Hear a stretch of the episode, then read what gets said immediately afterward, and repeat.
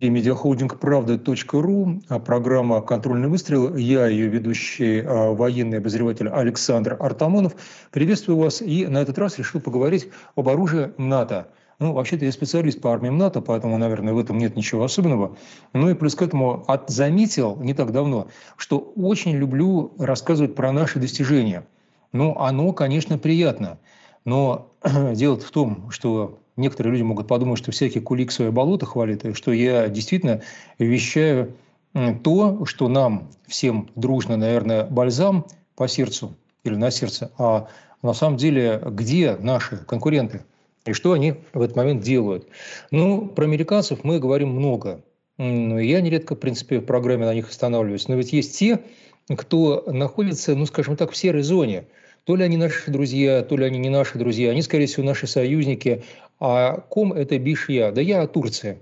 Ну, потому что Турция с нами была один раз, как, наверное, многие не знают, но просто не обязаны знать, союзницей. Это был Адрианопольский мир от 1833 года. Да, я помню об этом, естественно, не лично. Но потом была Крымская война, не только. И мы все знаем э, хорошо, что, э, к сожалению, Турция только последние годы уже в новейшей истории России стала для нас другой. Ну вот, принципе, турки захотели наши С-400. Замечательно. Я рад. Но зачем они их захотели?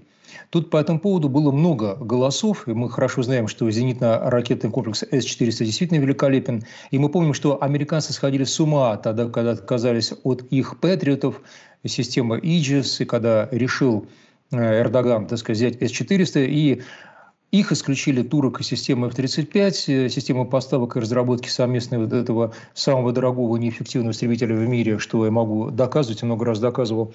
Но ведь вопрос ведь не в этом. Вопрос в том, а что они реально решили теперь пользоваться нашими С-400? Но если решили, то тогда почему взяли только сколько там, ну, по-моему, два экземпляра или чуть больше? Но ведь вопрос а, в другом. Вопрос, не могут они поступить как китайцы? То есть взять, снять новейшие разработки с нашего комплекса и использовать сами, и далее понятно. Ну, по идее, конечно, все возможно. Поэтому, как правило, наши самолетостроители не только боятся очень сильно что-то поставлять в Китай с точки зрения РКД, то есть полного набора документации. Но тут С-400, ну, вроде бы не в Китай поставляем, да потом приятно утереть нос НАТО и поставить страну НАТО.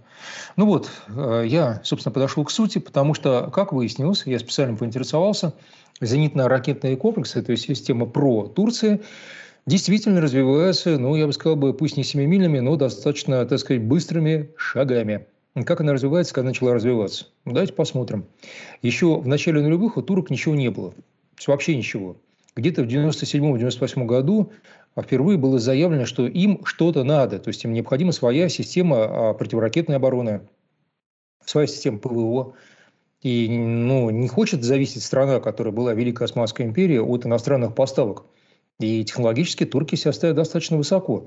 Во многом обоснованно. Я напомню, что беспилотники, которыми сейчас пугает весь мир, Байрактар, а также Кагу-М, о котором чуть меньше знают, чем о Байрактаре, вполне себе турецкого производства. Пусть и все-таки на основе в чем-то израильских или израило-американских технологий. Мы-то знаем.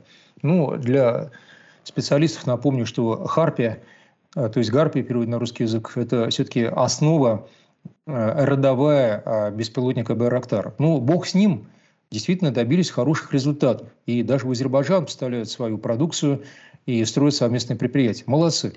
Ну вот теперь поговорим о том, что они сделали в области ПВО. И тут действительно любопытно, потому что э, пресса, чья, турецкая, естественно, не российская, в частности, Дейли Сабах с буковкой H на конце, уже в январе текущего года разразилась, можно сказать, э, интересной статьей, в которой говорится, что турки на верном пути встали уже на правильные рельсы для того, чтобы дальше суметь переплюнуть наш С-400. Вот такое вот заявление.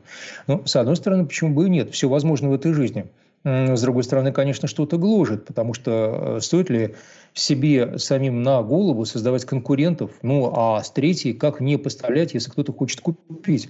Тоже же, в принципе, приятно в особенности, когда тем самым мы выбиваем а, у натовцев а, некую материально-техническую базу, ну хотя бы поставки или поставок F-35.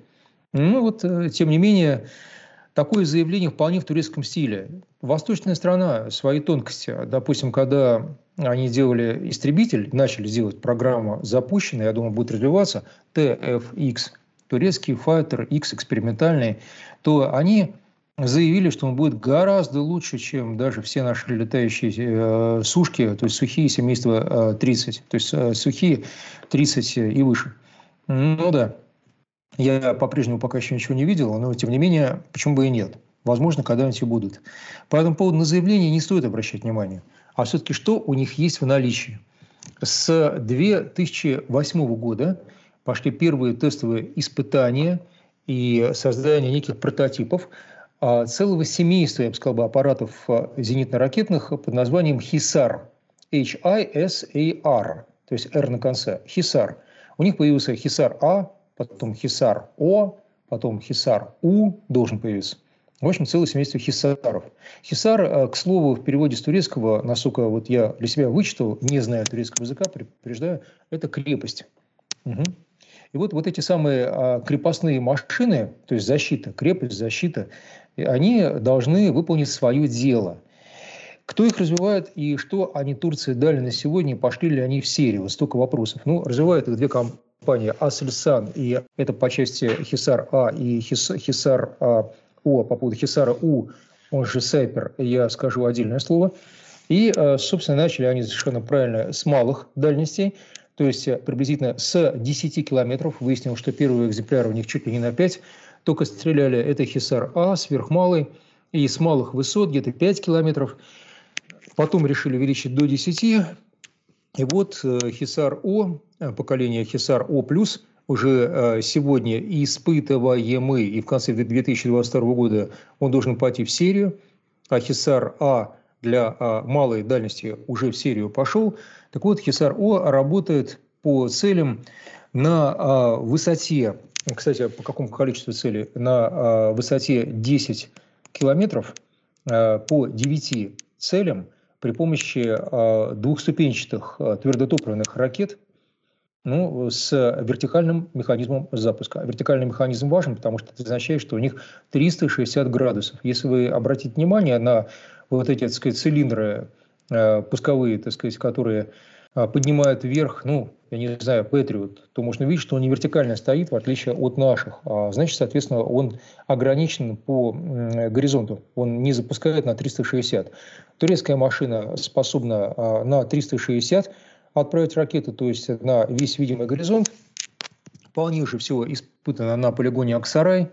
А, начали испытания достаточно давно. И по каким целям работает? Работает, в принципе, по всем э, категориям целей. То есть там очень широкая классификация. Это самолеты э, всех типов, э, включая истребители. Это ракеты, воздух, земля, то есть запущено, допустим, э, с какого-то штурмового э, истребителя, так сказать, ударного, и способны поразить какую-то наземную цель. Это, естественно, беспилотники, тихоходы, то есть это ракеты, ну, ракеты я уже сказал, это вертолеты, э, то есть любые цели. Да, это хорошо. А теперь смотрим, насколько не боевой радиус. Боевой радиус вот этих хисаров, э, э, хисаров О+, я специально беру лучшую технику в области ПРО, которую на сегодня турки произвели, от 25 до 100 километров. Разброс замечательный. Чем он обусловлен? 25 – это то, что мы имеем сейчас, а 100 – это то, что мы хотим иметь, но еще не имеем. Если внимательно изучить некоторые ну, скажем так, документацию, не обязательно техническую, ну, или так сказать, псевдотехническую, можно обнаружить, что, да, действительно, комплекс Кисар а, О плюс может стрелять на 100 километров при помощи ракет для комплекса Сайпер. То есть, какой комплекс Сайпер? Это самый Хисар У, который только-только еще испытывается. Ну, то есть, у них есть некая унификация. Хорошо, молодцы. Но вот если приблизительно посмотреть, в чем они молодцы, то, конечно, 2400 тут э, как велосипедом до Марса. Что я имею в виду? Смотрите, обнаружение истребителей на а, удаленности 40-60 километров.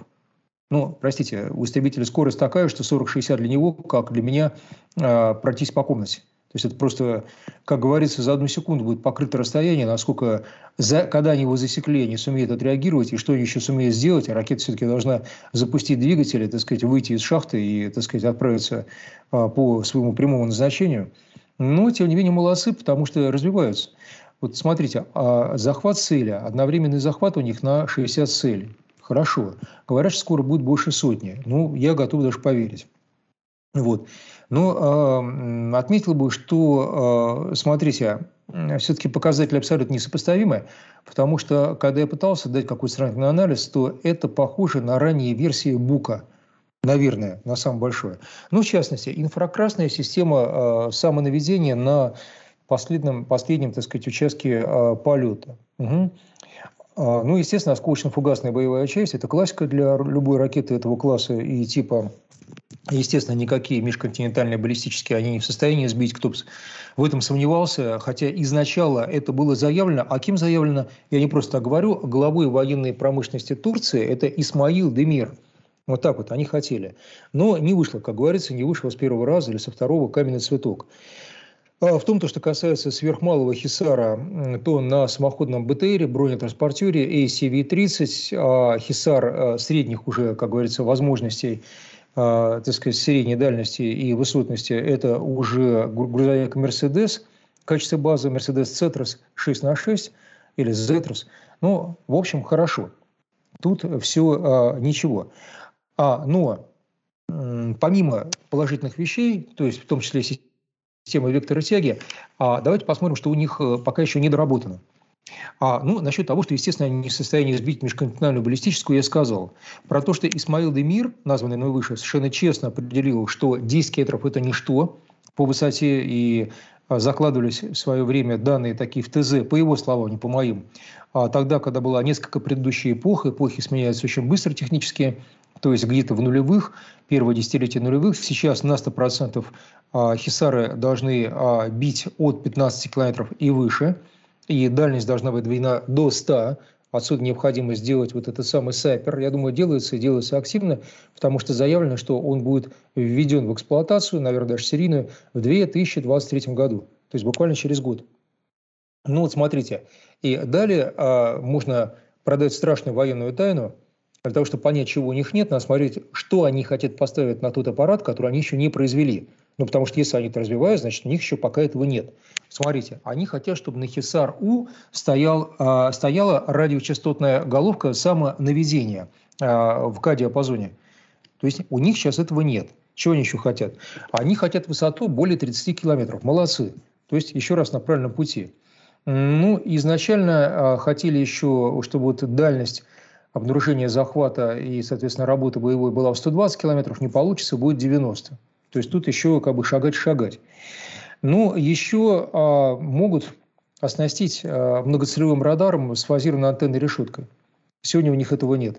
Радар у них свой собственный, это Сафрат, и разрабатывался он для а, их корабля, для фрегата турецкого производства. Кстати, турки вполне произвели хороший вертолет-носец Анадолу, и могут выпустить еще вертолетоносцы. То есть, действительно, страна с военной точки зрения развивается быстро. Ну и плюс к этому э, ЗРК следующего поколения будет обладать интегрированной системой связи. Опа, приехали. То есть имеется в виду, что на сегодня никакой сети центричности и возможности взаимодействия, допустим, самолетов ЗРК с теми самыми хисарами и с другими батареями хисаров ну, не существует. По этому поводу разносить их далеко невозможно. Как-то они связываются, конечно, но вот интегрированной системы связи по защищенному каналу у них нет. Вот, собственно, вся недолга. Поэтому получается, что э, в чем-то это, конечно, не TFX, то есть не турецкий истребитель, от которого надо придумать все, э, потому что там нет ничего э, от силовой установки э, до бортовых систем э, радиоэлектронных и так далее.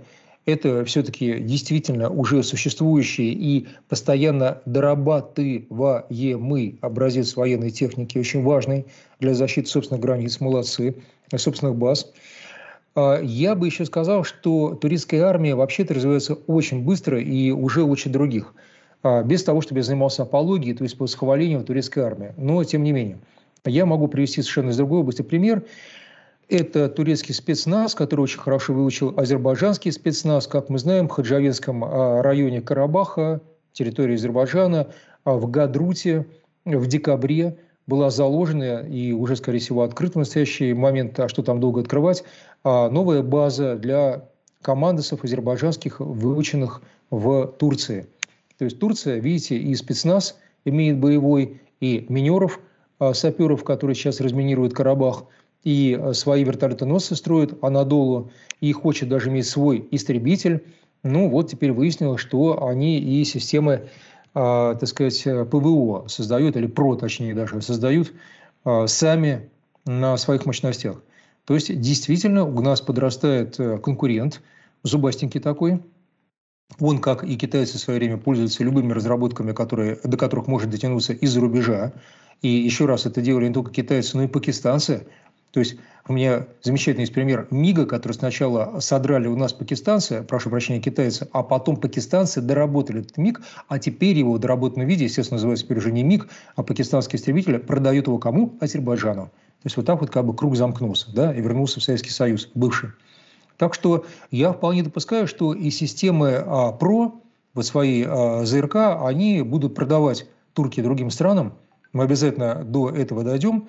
И все, как говорится, в этой жизни у турок будет хорошо.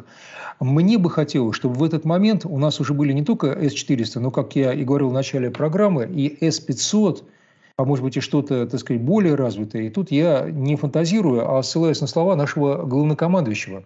Да-да, потому что Путин прямо сказал, когда все другие разовьют свой гиперзвук, у нас уже будет система противоракетной обороны от гиперзвука. То есть, действительно, мы думаем о следующем поколении ЗРК. И это абсолютно замечательно. Так что давайте пожелаю всем нам, и себе, и вам оставаться здоровыми, чтобы наши дети видели, так сказать, ясное небо над головой. Ну и, а, собственно, хорошей недели вам. И до свидания, до новых встреч в эфире. С вами был военный обозреватель Александр Артамонов. Программа «Контрольный выстрел». Смотрите и слушайте правда.ру.